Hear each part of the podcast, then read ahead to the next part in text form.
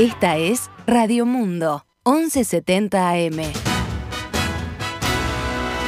¡Viva la radio!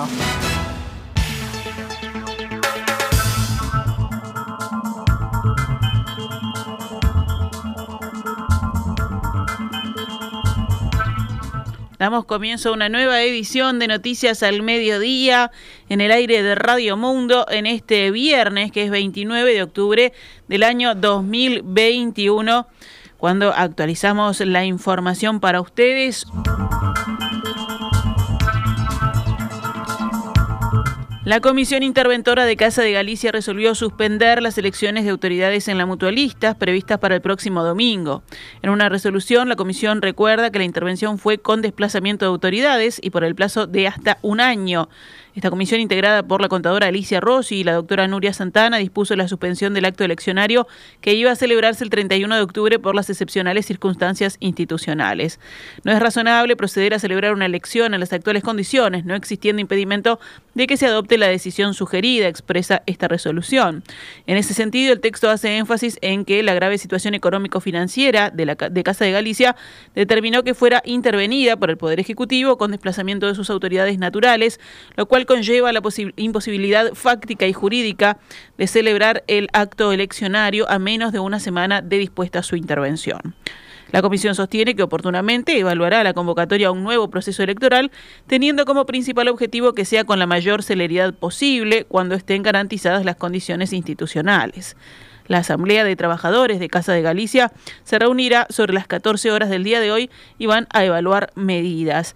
Por, por, su parte, el presidente de la Junta Directiva de Casa de Galicia, Alberto Iglesias, dijo el miércoles en conferencia de prensa, previo a ser notificados de la intervención, quiero imaginarme que no se va a violar el estatuto de Casa de Galicia, que se va a permitir que se haga una elección y que todos los socios, la masa social, los verdaderos dueños de la institución puedan expresar su apoyo y su compromiso.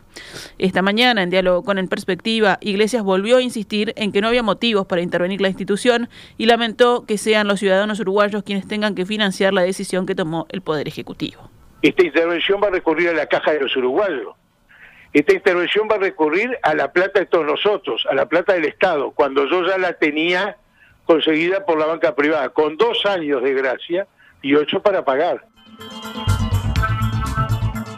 El presidente, ahora desplazado tras la intervención, dijo que es necesario investigar los motivos de la intervención, ya que es clara la intención política detrás de los hechos. Le auguro una situación muy incómoda al ministro Salinas para poder explicar algo que no tiene explicación y todas las irregularidades que se cometieron contra la mutualista, dijo. Esto ha sido una tortura mostrando claramente este, una intencionalidad que tendrá un día que explicar y que deseo que el Parlamento Nacional siga investigando porque como poder independiente lo tiene que hacer, lo debe hacer para llegar al fondo de esto, porque esto es absolutamente inexplicable. Se me provoca, se me provoca un problema donde no lo hay para generarme un hecho que no me permite acceder a los fondos que le permitan el salto a Casa de Galicia. Seguimos adelante con más información. El Poder Ejecutivo definió que el precio de los combustibles al público no subirá en noviembre. Es el segundo mes consecutivo en que el gobierno se aparta de la referencia de suba indicada por la Unidad Reguladora de Servicios de Energía y Agua, la URSEA, en función del mecanismo de ajuste previsto en la Ley de Urgente Consideración. El precio de paridad de importación, creado en la LUC, una referencia teórica del cálculo de ajuste en función del precio internacional del crudo, marcaba un incremento del 13,83% en el costo al público del gasoil, 4,38% en la nafta premium y 4,59% en la nafta super. Un comunicado del Ministerio de Industria, Energía y Minería explicó la determinación con las siguientes palabras. La decisión se adoptó luego de analizar la evolución de los precios de paridad de importación en combinación con los resultados de ANCAP, que continúa recibiendo importantes ingresos derivados de la venta de gasoil a UTE para la exportación de energía a Brasil. De esta forma, el Poder Ejecutivo mantiene el criterio de destinar los resultados extraordinarios de ANCAP a favorecer la reactivación económica en la etapa post-pandemia, señala el comunicado del Ministerio. La nota añadió, más allá de lo resuelto, las autoridades continuarán vigilantes de la situación financiera de ANCAP Y de la evolución de los precios internacionales en un marco de incertidumbre energética global que se viene instalando y que ha llevado a la suba sostenida de los combustibles en los últimos meses en las principales economías de la región y el mundo, finaliza el texto. ANCAP calcula, según el diario El País, que este no ajuste al alza en noviembre implica una pérdida de entre 12 y 15 millones de dólares. El director de ANCAP por el Partido Nacional, Richard Charamelo, dijo el miércoles, hablando con Radio Universal, que el ente se aproxima a la línea de equilibrio por lo que, salvo la voluntad del Ejecutivo para compensar los ajustes, tendrá que subir el precio de los combustibles cuando llegue el momento. Tras el anuncio, el senador del Frente Amplio, Mario Vergara, escribió en Twitter, el gobierno realmente está preocupado con el referéndum, hasta llegan a esto, pero la gente no es tonta y no la van a engañar con estos artilugios oportunistas. Una muestra más de que la LUC tiene 135 artículos negativos y antipopulares. Pablo Ferreri, que fuera subsecretario de Economía en el gobierno del Frente Amplio, manifestó, si será malo el mecanismo establecido en la LUC para defenderlo, la mejor estrategia es no aplicarlo para que no se vea que sus efectos son muy malos, mal diseño y peor aplicación, poco serio. Vicente Iglesias, director de ANCAP en representación del Frente Amplio, hablando con La Diaria, dijo que con esta noticia hay varias cosas que saltan a los ojos. Una es que el modelo de ajuste mensual por PPI propuesto, ahora que no sirve, no se aplica. No es un modelo adecuado para nuestro país, está a la vista y se cayó por su propio peso. Lo otro es que ante un proceso de suba de petróleo la refinería es una cosa vital y se puede hacer esto, o sea, no subir las tarifas porque está acá en Uruguay y es del Estado, por lo que todas las ganancias se vuelcan al precio y a los uruguayos.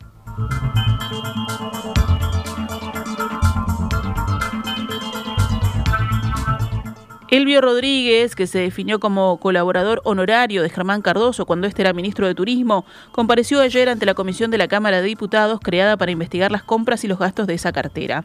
Rodríguez había sido señalado por la agencia de publicidad Young Rubicam, que trabaja con el ministerio, como uno de los que presentó la propuesta de la empresa de Estonia, Kirma Services, por un trabajo de publicidad digital de 880 mil dólares.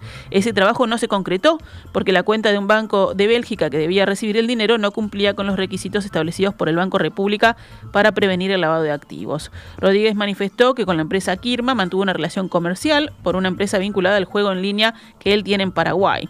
El allegado al exministro Cardoso reconoció que él fue quien llevó a la agencia la empresa Kirma como sugerencia de la mejor empresa de comunicaciones del Uruguay. Sí, yo se la llevé. Eso es cierto, no hay nada para objetar ni para decir, afirmó Rodríguez. Sin embargo, aclaró que no lo hizo en nombre de Cardoso y que el entonces ministro ni estaba al tanto. Más adelante dijo que cuando acercó a Kirma a Yangan Rubicam, su idea era ajustar al presupuesto lo más que se pudiera para poder ganar al cliente. Agregó que su objetivo como empresario era lograr que Kirma se convirtiera en un proveedor digital de la agencia y que como consecuencia pudiera dar servicios no solo a turismo, sino a otros ministerios o entes del Estado, como Antel, el Banco de Seguros del Estado y las propias empresas privadas que Yangan Rubicam tiene en su cartera. El diputado de Frente Amplio, Nicolás Viera, dijo en rueda de prensa que con la comparecencia de Rodríguez se cerró un círculo de asesores y colaboradores del ex ministro Cardoso, que irá a la comisión como invitado el jueves para recibir preguntas sobre los expedientes. Viera indicó que Kirma contestó por escrito las preguntas que le envió la comisión, pero desde la empresa de Estonia indicaron que la información que brindaron es personal, atinente al responsable de la empresa, y por lo tanto solicitaron que no tenga dominio público. El diputado Frente Amplista explicó que el único mecanismo que puede utilizar la comisión para cumplir con ese pedido es declarar el tratamiento del tema como secreto, una decisión que ayer fue aprobada por unanimidad. De todos modos, el diario El Observador consigna que accedió al documento suscrito por Georgios Sífilis, quien dijo ser único accionista director y por lo tanto representante legal de Kirma. Según esta versión, la respuesta de Kirma acusa al actual ministro de Turismo, Tabaré Viera, de haber realizado declaraciones insultantes que exigen disculpas públicas.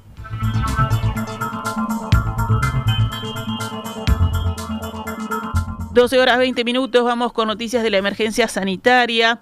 Ante el aumento de casos de COVID-19, el infectólogo Henry Albornoz aseguró que no hay que generar alarma, pero hay que ser conscientes de que esto no finalizó y mantener los cuidados individuales. Esta mañana, en diálogo con En Perspectiva, el médico aseguró que estamos ante un escenario de inestabilidad donde es necesario esperar algunos días para confirmar si hay una tendencia a la suba o a la baja de los casos. Lo esperable es que nos vamos a tener que acostumbrar a convivir con esta situación. La posibilidad de erradicación del virus y de que deje de circular a corto plazo no parece una opción muy real, afirmó.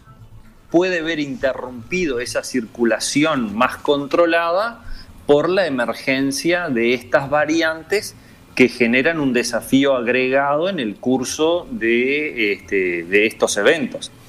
De hecho, este, ustedes han escuchado y, está la información de la probable emergencia de un sublinaje de la variante Delta, que algunos la llaman la Delta Plus, que bueno, que agregó otras mutaciones y que eventualmente le puede generar alguna otra situación que la convierte en una variante más exitosa. O sea que estamos todavía en esta situación de incertidumbre y de cambios. Y eso todavía tiene un tiempo para, digamos, para poder definirse y creo que tenemos circulación viral por algún tiempo todavía. Albornoz explicó que hay grupos y focos donde el virus se ha desplazado con mayor fuerza, donde los más afectados son los niños y adolescentes. De todas formas, el infectólogo indicó que los cuadros se transitan sin mayor gravedad, con escasos cuadros que requieran ingreso a CTI o internación. El médico sostuvo también que estas olas son sucesivas, aunque en la suma de cada una de ellas se va haciendo más débil por el importante nivel de vacunación que tiene el país. Eh, lo esperable es que las sucesivas olas de circulación se vayan como apagando y el fenómeno cada vez más se vaya convirtiendo en un virus respiratorio más similar al de la gripe o a otro. Creo que todavía no estamos en eso porque estamos todavía en una etapa donde el, virus tiene periodos de circulación muy intensa en una comunidad, en esos periodos de circulación emergen estas variantes virales que son relativamente distintas al virus original y para la cual la inmunidad que, que logramos en la, en la comunidad quizás todavía no sea suficiente para controlar efectivamente esa circulación. Por último, Albornoz agregó que hay que mantener los cuidados individuales, ya que no se descartan nuevas olas de circulación de virus que no es para generar alarma ni alerta en la población, pero sí para estar conscientes de que esto todavía no está finalizado y de que no estamos, no tenemos garantía de que no vamos a tener, y sería muy poco probable que no tuviéramos, que Uruguay resolviera la pandemia con una sola ola de circulación. Mm. Eso no ha pasado en la mayoría de los países. Este, países, y ahí la conducta de los países ha sido un poco distinta. Algunos países han optado por este, un digamos, este, medidas que traten de mantener la situación absolutamente controlada con tendencia a erradicar el virus y algunos de esos países han declinado de esa opción. Pasó con Nueva Zelanda, pasó con Australia. Eh, China se mantiene en esa posición y de hecho clausuró ahora este, algunas competencias, ya anunció que los Juegos Olímpicos probablemente van a ser sin público. Este, entonces, yo lo que creo es, eh, hay que estar atentos, este fenómeno no está superado,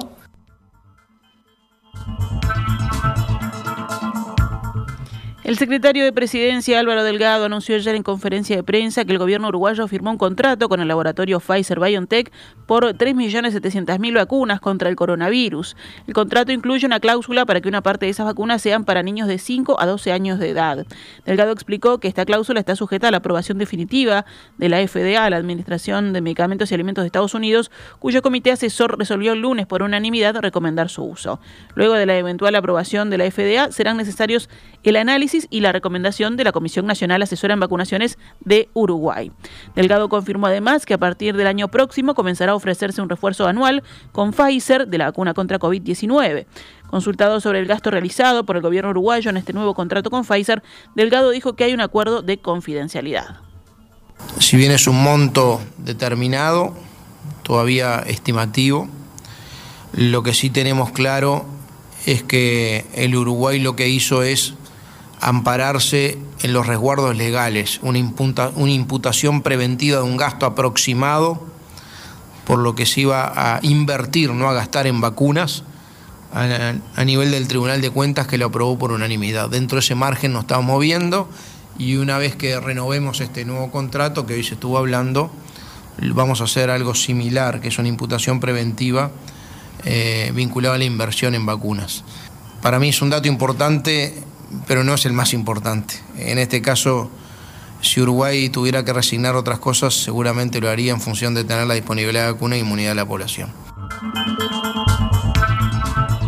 El secretario de Presidencia confirmó ayer además que habrá un servicio de vacunación a extranjeros no residentes en Uruguay a partir del 1 de diciembre, para el que se utilizará el remanente de las vacunas disponibles para inocular con tres dosis a los uruguayos y extranjeros residentes. Delgado explicó que los turistas podrán ingresar al país a partir del 1 de noviembre con la vacunación completa y un test PCR negativo de no más de 72 horas de vigencia. Posteriormente, en el verano, se les podrá dar a esos turistas una dosis de refuerzo o vacunar completamente a sus hijos de entre 12 y 17 años en un lapso de 28 días. Vamos con más titulares del panorama nacional. El gobierno presentó nuevas medidas de apoyo para sectores socialmente vulnerables. La primera acción implica la eliminación desde enero de 2022, a modo de prueba piloto, del límite de ingresos generados por trabajo formal para mantener el cobro de las asignaciones familiares del plan de equidad.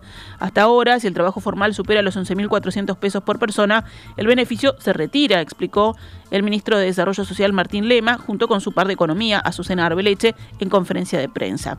La medida se mantendrá para incentivar la formalidad laboral y apoyar a las personas más afectadas durante la pandemia, añadió.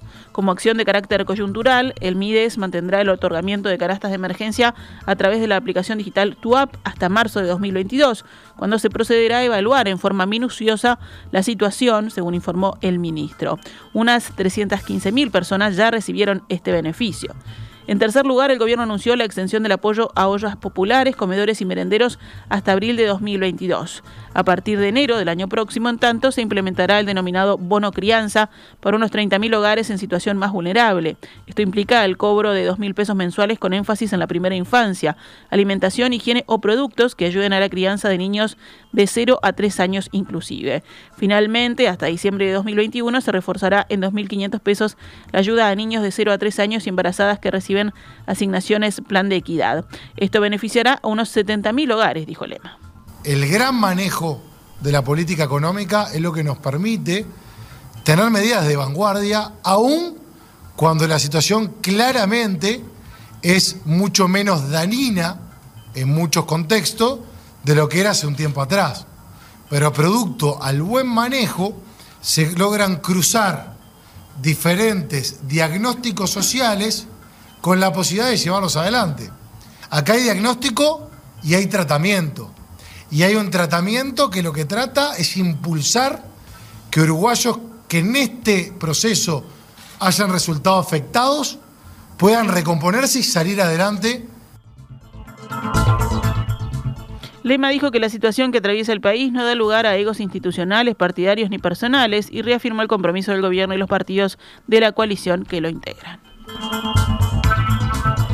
Cerramos el panorama nacional con otras noticias. José Peirano Vaso será extraditado este sábado a Paraguay, donde enfrenta un juicio por fraude iniciado por ahorristas del Fondo Mutuo Banalemán, propiedad del grupo Velox. La intención del abogado defensor, Pablo Donangelo, era que Peirano Vaso pueda estar en libertad durante el desarrollo del juicio o en prisión domiciliaria.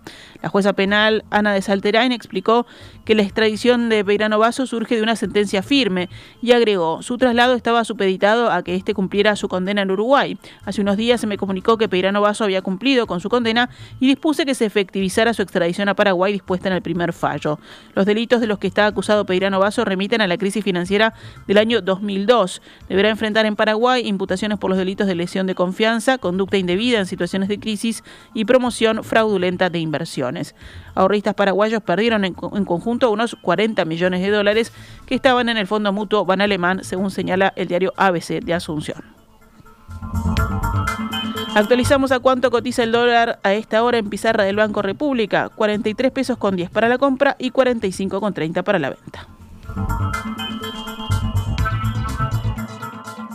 Nos vamos ahora al panorama internacional.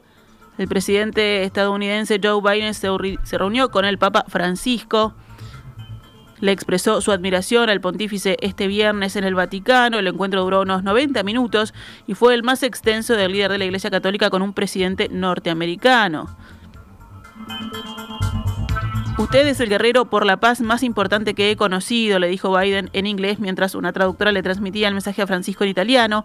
Y con su permiso me gustaría poder darle una moneda, le dijo. Tiene el sello de los Estados Unidos en el anverso.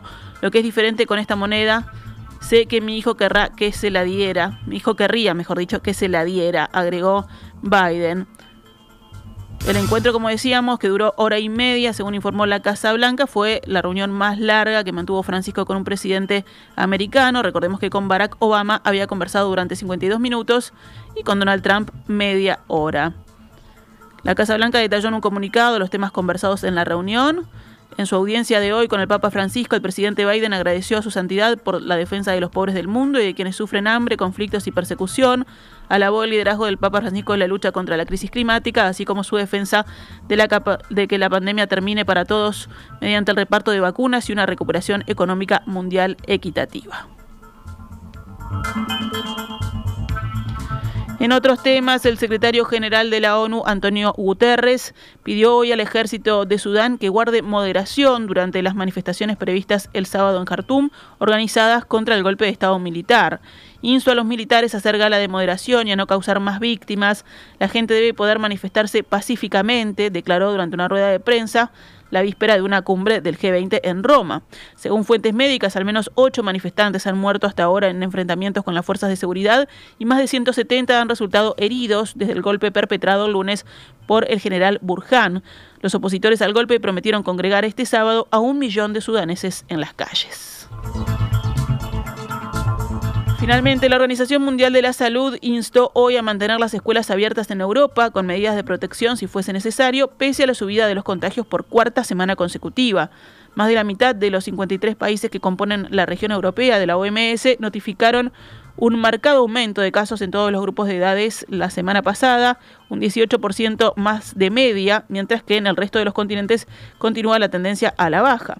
45 países de la región europea, que incluye a Rusia y a varias ex repúblicas soviéticas, han aconsejado mantener la enseñanza presencial, pero otros siete han optado por cierres totales o parciales. La OMS resaltó que las escuelas deben ser el último lugar en cerrar sus puertas y el primero en reabrirlas y que interrumpir su actividad debe ser el último recurso. El amplio cierre de escuelas del año pasado, alterando la educación de millones de niños y adolescentes, hizo más mal que bien, especialmente para el bienestar mental y social de los niños. No podemos repetir los mismos errores, afirmó en un comunicado el director de la Organización Mundial de la Salud en Europa, Hans Klug.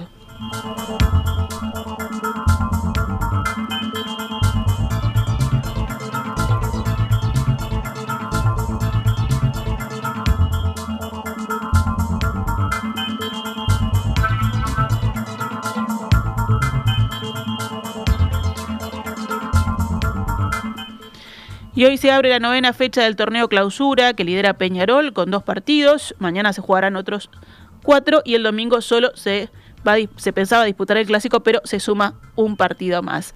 Hoy a las 15.45 irán Rentistas Cerrito en el complejo Rentistas. A las 19 horas se enfrentan Wanderers Liverpool. Mañana continúa la fecha.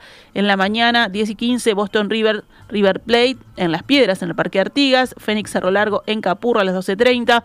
A las 16, Sudamérica Deportivo Maldonado en Jardines. 18.15, Plaza Progreso en el Prandi en Colonia y a las 20 y 30 horas City Torque Villa Española en el Francini. El domingo, Fénix Cerro Largo, debía decir, en el Capurro a las 10 y 15 y, por supuesto, el clásico Peñarol Nacional a las 16 en el campeón del siglo con varias medidas de seguridad dispuestas para este encuentro. Esta es Radio Mundo, 1170 AM. ¡Viva la radio!